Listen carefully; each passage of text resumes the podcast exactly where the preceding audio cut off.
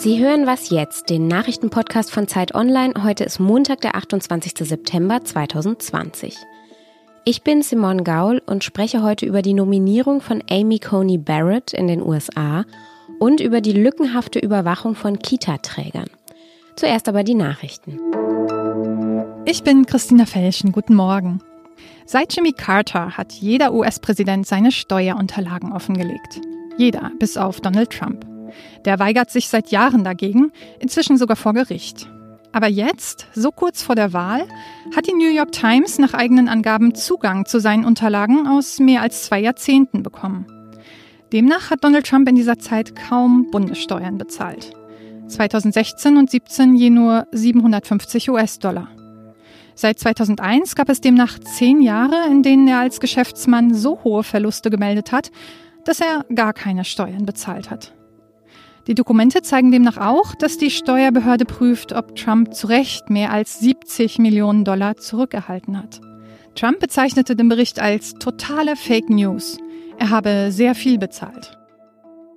Wohin mit dem deutschen Atommüll? Diese Frage ist noch immer nicht geklärt. Gorleben soll aber offenbar keine Rolle mehr spielen, wie mehrere Medien unter Berufung auf Koalitionskreise berichten.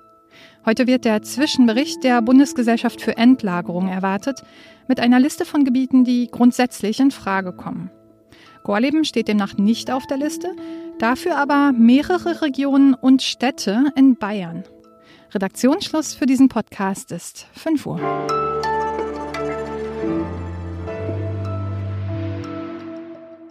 Guten Morgen und hallo nach diesem, naja, gefühlt fast schon Winterwochenende. Ich weiß nicht, wie es Ihnen geht, aber ich habe jedenfalls gestern zum ersten Mal die Heizung angemacht und das ist irgendwie immer nicht so ein schöner Moment im Jahr.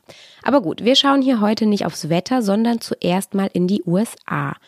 US-Präsident Donald Trump hat bekannt gegeben, dass er die konservative Richterin Amy Coney Barrett für den Supreme Court nominiert. Sie soll die Nachfolge der verstorbenen Ruth Bader Ginsburg antreten und Barrett ist irgendwie sowas wie die totale Kontrastfigur zu Ginsburg. Sie ist streng katholisch, sehr konservativ gegen das Recht auf Abtreibung und mit ihr wären dann sechs der neuen Richter und Richterinnen am höchsten US-Gericht aus dem konservativen Lager. Was das für die USA bedeuten könnte, darüber spreche ich mit Rike Havertz. Sie ist unsere neue US-Korrespondentin bei Zeit Online. Hallo Rike. Hallo Simon.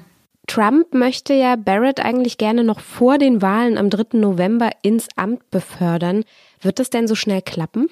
Er hat auf jeden Fall angekündigt, dass es schnell gehen wird.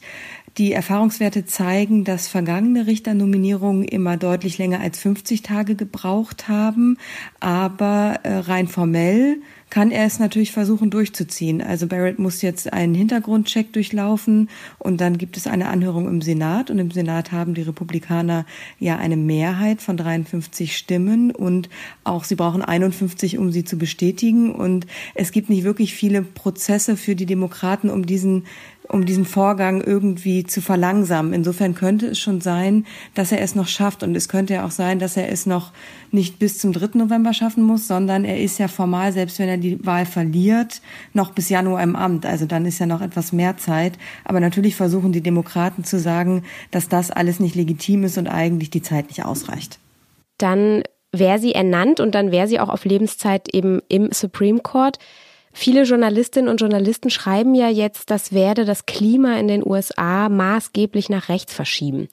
Warum ist denn dieser Supreme Court so wichtig und so mächtig in den USA? Der Supreme Court hat schon immer grundsätzliche Entscheidungen getroffen, in der die Politik zu keiner Einigung kam. Zum Beispiel haben sie das jetzt oft schon angesprochene grundsätzliche Recht von Frauen auf einen Schwangerschaftsabbruch mit einem Grundsatzurteil bestätigt. Sie haben Obamas Gesundheitsreform vom Grundsatz her als verfassungsgemäß eingestuft. All diese Dinge landen irgendwann vor dem Supreme Court. Und da die USA in den vergangenen Jahren sich immer weiter polarisiert haben, das heißt Konservative und Demokraten eigentlich auf politischem Wege in ideologischen Fragen kaum noch zu einer Einigung kommen, hat dieser Supreme Court so eine Bedeutung bekommen. Und deswegen gibt es auch schon bei den Demokraten Überlegungen, sollten sie nach dem 3. November die Mehrheit im Senat haben und auch äh, das Weiße Haus gewinnen mit Joe Biden, vielleicht die Richterposten zu erhöhen, also von neun aufzustocken, um wieder ein größeres ideologisches Gleichgewicht herzustellen. Diese Maßnahme ist aber durchaus umstritten zu sagen, jetzt machen wir einfach mehr Richter, um dann wieder ein Gleichgewicht herzustellen. Und nur weil sechs Richter eher konservativ sind, heißt das noch lange nicht, dass sie in jedem ihrer Urteile auch konservativ und pro Trump oder pro Republikaner entscheiden müssen. Mhm. Und vor allem könnte ja dann im Grunde jede neue Regierung sagen, wir setzen jetzt noch weitere neue Richter und Richterinnen ein der Kampf um den Supreme Court war schon immer ein großes Machtspiel. Sowohl Demokraten als auch Republikaner haben immer versucht, darauf Einfluss zu nehmen.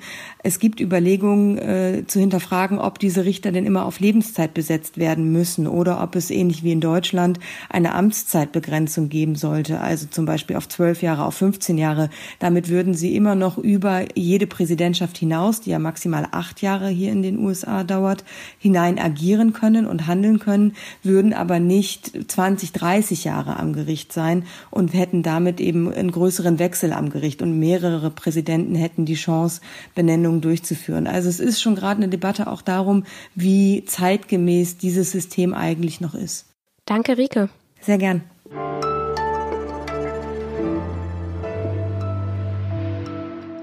Und sonst so? Die Briten vergeben einen Verdienstorden für Tiere die Goldmedaille des People's Dispensary for Sick Animals. In der Regel geht dieser Orden an Hunde, die ihren Herrchen irgendwie das Leben gerettet haben. Jetzt ist aber in diesem Jahr zum ersten Mal eine solche Medaille an eine Ratte vergeben worden. Genauer gesagt an die fünfjährige afrikanische Beutelratte Magawa. Magawa ist nämlich eine Spürratte und sie hat in Kambodscha 37 Landminen und 28 andere Sprengkörper entdeckt, die nicht explodiert waren. Und so hat sie dazu beigetragen, dass ein sehr großes Stückchen Land wieder zugänglich wurde. Magawa arbeitet für die belgische Initiative Hero Red. Die bilden eben diese Spürratten aus und tatsächlich sind Ratten auch sehr gut geeignet für den Job, denn sie riechen gut, sie können sich diese Gerüche merken, sie sind schnell und sie sind sehr leicht. Zurzeit arbeiten diese Ratten in Mosambik, Angola und eben in Kambodscha. Und ja, Magawa war die erfolgreichste von allen.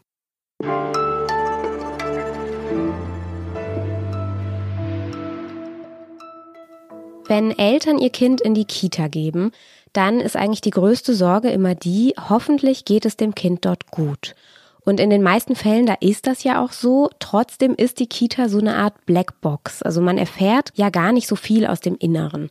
Und kleine Kinder selbst, die können wiederum häufig noch gar nicht formulieren, was sie dort eigentlich erleben, geschweige denn einordnen, ob das vielleicht sogar schlimm ist, was da passiert oder eventuell sogar ein Verbrechen. Umso wichtiger ist es, dass es ein funktionierendes Kontrollsystem gibt und dass das Jugendamt im Zweifel dann auch wirklich schnell reagiert. Meine Kollegin Astrid Geisler ist stellvertretende Leiterin des Investigativressorts von Zeit und Zeit Online und sie recherchiert immer wieder zum Thema Kinderschutz und sie hat sich einen Fall aus Mecklenburg-Vorpommern angeschaut, der leider zeigt, dass das Kontrollnetz deutscher Kitas ziemlich löchrig ist. Hallo Astrid. Hallo Simon. Was ist denn da passiert in dieser Kita Wichtelhausen, heißt die, in Parkentin? In dieser Kita äh, gab es seit 2016 eigentlich immer mal wieder Meldungen an das Jugendamt, dass da Dinge nicht richtig laufen. Also es sollen Kinder womöglich geschlagen worden sein, Chaos, zu wenig Personal, Verletzungen der Aufsichtspflicht. Und das Jugendamt hat sich dann auch nach einiger Zeit äh, die Kita genauer angeschaut und hat auch vor Ort Kontrollen gemacht und solche Dinge. Das äh, Traurige daran ist aber, dass offenbar die Missstände dadurch gar nicht gestoppt werden konnten, sondern im Sommer 2018 soll es dann erneut zu mutmaßlichen Misshandlungen sogar von Kindern gekommen sein und die Staatsanwaltschaft hat dann die Ermittlungen übernommen.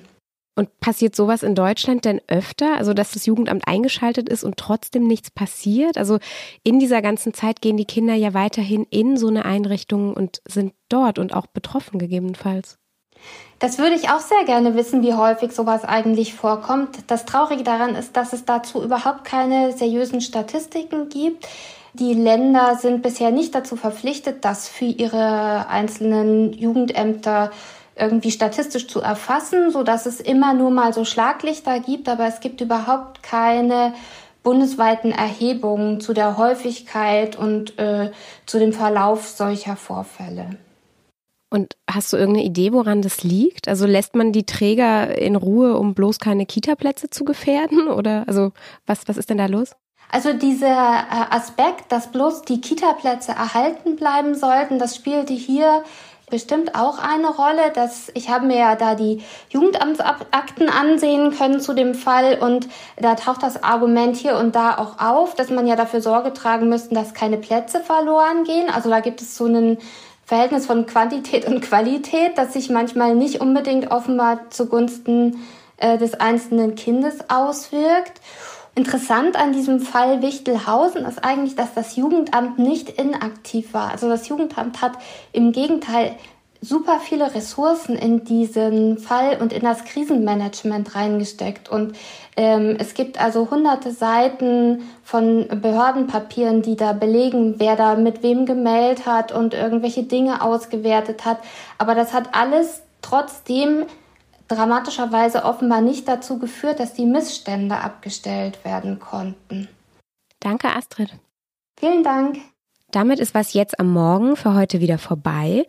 Heute Nachmittag gibt es wie immer um 17 Uhr unser Update und wenn Sie uns bis dahin schreiben wollen, dann gilt immer noch wasjetzt.zeit.de ist unsere E-Mail-Adresse.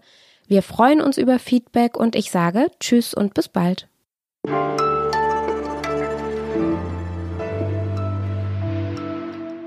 Wie lange hast du denn gebraucht, um an diese Akten zu kommen? Das war auch nicht so ganz einfach, ne?